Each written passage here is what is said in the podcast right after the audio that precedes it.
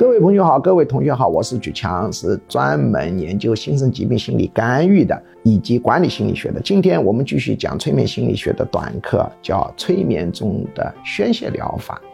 能导入催眠状态，就是潜意识打开了。在这个状态当中，有各种各样的疗法。来访者来的当中，可以使用透明疗法、行为主义疗法、厌恶疗法、人本主义疗法，也可以使用宣泄疗法，就是引导他在催眠当中的嚎啕大哭。当然，我们经常使用的是排黑气，把他的烦恼、焦虑、郁郁病气呢，通过嘴巴或者某个穴位进行排空。在实践中发现效果是非常好的。